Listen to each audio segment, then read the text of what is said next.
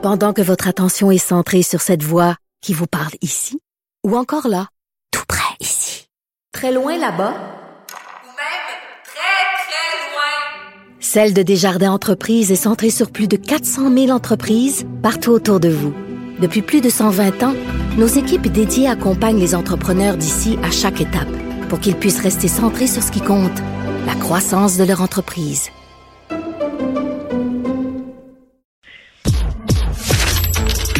Économie, finance, affaires, entrepreneuriat. Francis Gosselin. Bonjour Francis. Salut Mario. Alors Pierre-Carl Pellado euh, qui devient l'acquéreur euh, des Alouettes, une équipe là, quand même si on regarde ça point de vue affaires, euh, ça a pas été facile ces dernières années.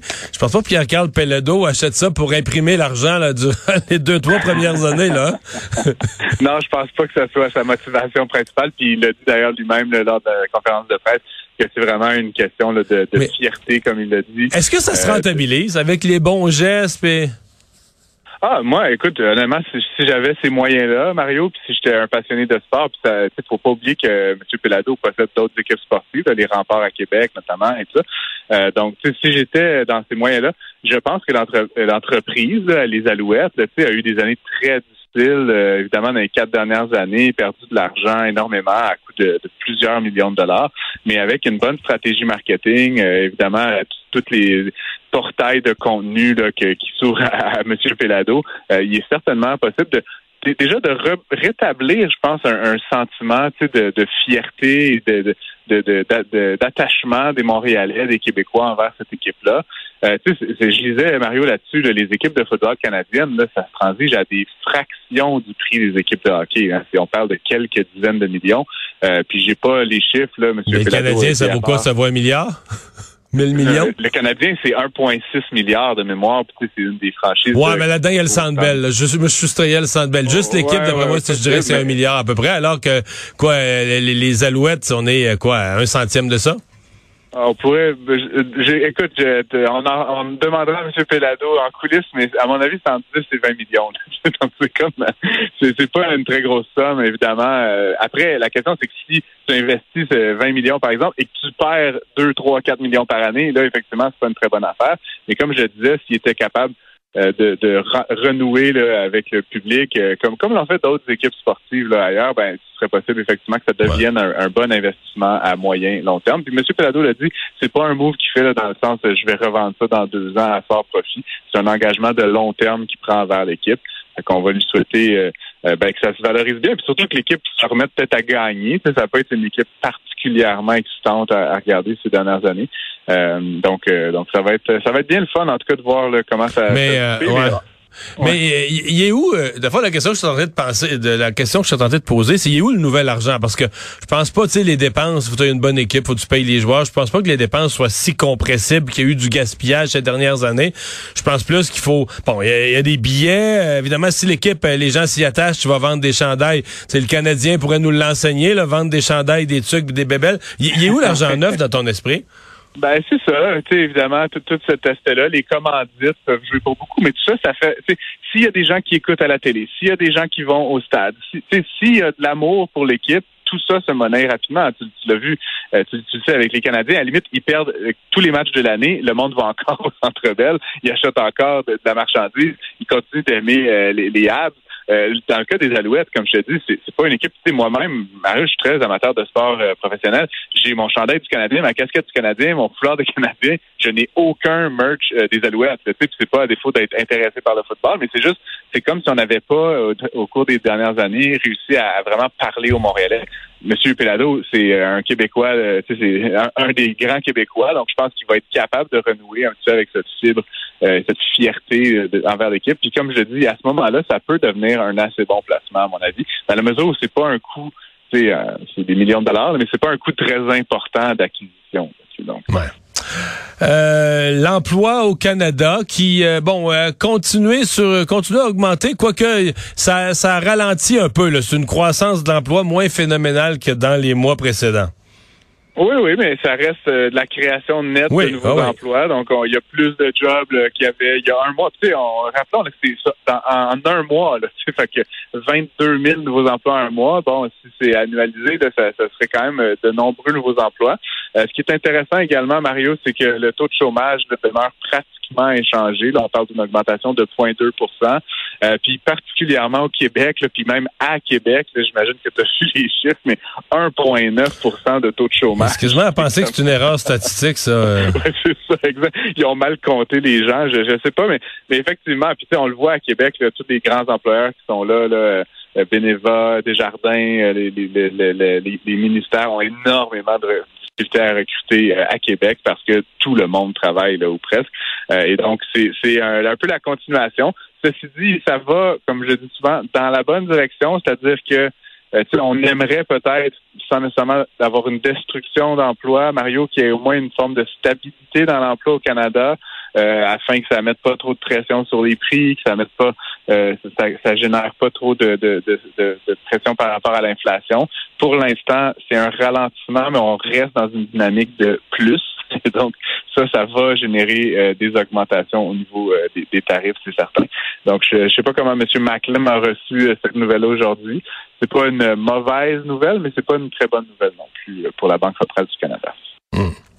Et finalement, euh, ça a été une semaine mouvementée euh, sur les marchés financiers aux États-Unis, une semaine mouvementée et très négative. Euh, Il y a eu, bon, euh, toute la reprise de la discussion que les taux d'intérêt vont augmenter encore aux États-Unis, mais c'est additionné euh, la déroute d'une banque californienne, d'une banque d'affaires très présente dans les hautes technologies. Oui, puis je suis surpris, Mario, qu'on en parle aussi peu parce que tu te rappelleras, 2008, ça a commencé avec une petite institution, là, Lehman Brothers, euh, qui avait donc euh, plié bagage. Là, bon, c'était c'était lié à un produit très spécifique, les subprimes et tout. Mais ici, encore une fois, on est dans une logique d'une banque, la Silicon Valley Bank, qui était spécialisée dans le domaine des startups technologiques. Euh, on sait que depuis euh, bon le début de l'année 2022, euh, les startups technologiques, ça va moins bien. De manière générale, on sait les grands groupes, les GAFA, ont mis des gens à pied, coupent dans leurs dépenses, etc. Donc, essentiellement, beaucoup des acteurs qui étaient financés par la Silicon Valley Bank ont commencé à redemander d'avoir leur, leur liquidité. Donc, on, on un peu retiré et la banque avait malheureusement pas suffisamment euh, donc de, de, de- d'espèces, de liquidité pour faire face à ses obligations. Ça l'a obligé à vendre des bons du trésor et à réaliser une importante perte parce que tu peux l'imaginer, comme les taux d'intérêt ont, beaucoup augmenté au cours de l'année dernière, ça a dévalorisé euh, le prix des bons. Donc, en les vendant, elle a réalisé une perte de plusieurs milliards de dollars et ça, ça provoqué en fait ce qu'on appelle en La bon panique, français, la panique des marchés. la panique, un, un bank run, hein, on apprenait ça au baccalauréat en économie. Donc, c'est-à-dire que tout le monde se garoche vers la banque en disant j'ai peur que la banque soit insolvable. Ce que les gens ont fait hier soir avec leur Air Miles. Un Air Miles Run. Euh, ouais. Je sais pas comment ça se traduit dans les points de fidélité, Mario, mais en tout cas, dans les vraies banques, c'est certain que quand il y a un bank run, la banque, à tout moment, elle n'a pas tous les milliards de dépôts euh, qui lui ont été consentis. Il y a des ratios obligatoires là, de sécurité, mais si tout le monde se passe le mot, puis écoute, je disais dans le Wall Street Journal, de carrément des, des capitales risqueurs qui disaient aux startups dans lesquels ils avaient investi, euh, pensez à vous d'abord, allez vite à la banque retraitée, c'est-à-dire qu'ils encourageaient les startups à, à aller euh, retirer de l'argent. Donc, la banque a suspendu euh, la, la- transaction là, de, de ses actions en bourse et, et hier, là, donc, euh, euh, s'est placé sous la protection de la loi. Donc, il va être sous tutelle là, à son tour euh, pour les prochains mois. On estime qu'il y a peut-être près de 2 milliards de dollars qui vont être euh, détruits sur une, euh, un total de dépôts d'environ 180. Donc, c'est pas si pire, mais euh, peut-être qu'on n'a pas toutes les informations encore, donc à suivre. Je suis simplement inquiet, Mario, puis tu l'as vu en bourse, euh, beaucoup d'autres institutions financières, JP Morgan, euh, Bank of America, tout ça, euh, les, valeurs boursières ont diminué très fortement hier et, ce matin. Euh, on parle d'une destruction d'à peu près 52 milliards de valorisation boursière pour les grandes institutions financières. Parce qu'évidemment, certaines d'entre elles avaient peut-être de l'argent dans la Silicon Valley Bank, etc. On n'a pas tout le portrait encore. Mais en espérant que ça provoque pas un autre 2008. Mais, mais je sais pas si tu as vu, là, parce qu'on est dans la fragilité du monde bancaire. On a toujours dit que le monde bancaire canadien était exceptionnellement stable.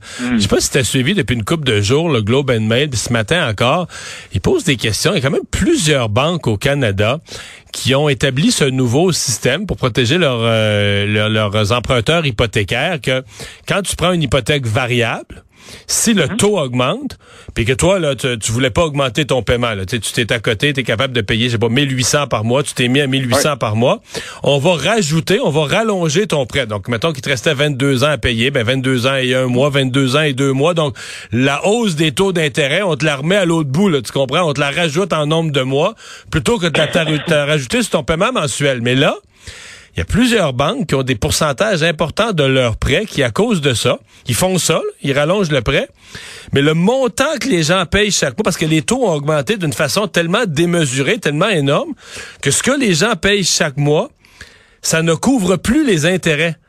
Termes, ils payent zéro. Non seulement ils payent zéro capital sur leur maison, mais dans ce qu'on reporte là dans 23 ans, il y a même de l'intérêt de cette année. Tu comprends? Ils payent plus le, montant de leur paiement ne couvre plus la portion intérêt de leur hypothèque. Euh, est-ce que c'est, les banques sont pas en faillite à cause de ça, mais est-ce que c'est une source de fragilité euh, notable, euh, le Globe? En tout cas, euh, les chroniqueurs du Globe semblent avoir une petite nervosité avec ça. On demande de la transparence. J'ai lu, un des articles que tu mentionnes, Mario.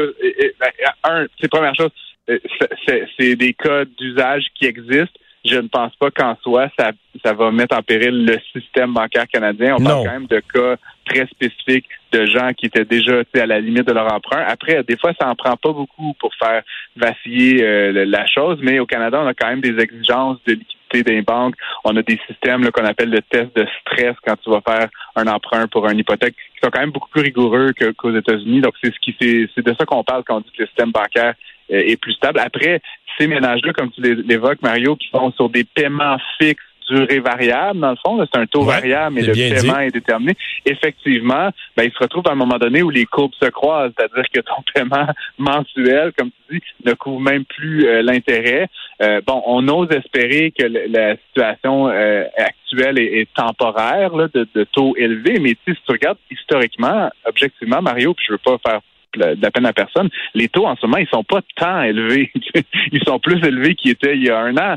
Mais à terme, je veux dire, un taux de 4% 4,5 c'est pas complètement outrageant. Et donc, ces ménages-là, qui aujourd'hui, comme tu dis, dont le paiement couvre même pas l'intérêt, eux, ben, ils ont clairement intérêt à, trouver des solutions ou, comme tu dis, possiblement que ça va les mettre dans une situation d'insolvabilité. C'est inévitable qu'il va y avoir des cas de, de ça dans les prochains mois, les prochaines années, tant que le taux demeure élevé. Mais comme je te disais, je pense pas que ça met en péril la stabilité du système bancaire canadien dans les autres quelques peut-être centaines de ménages là, à l'échelle du pays. Francis, bonne fin de semaine. Bon week-end. bye.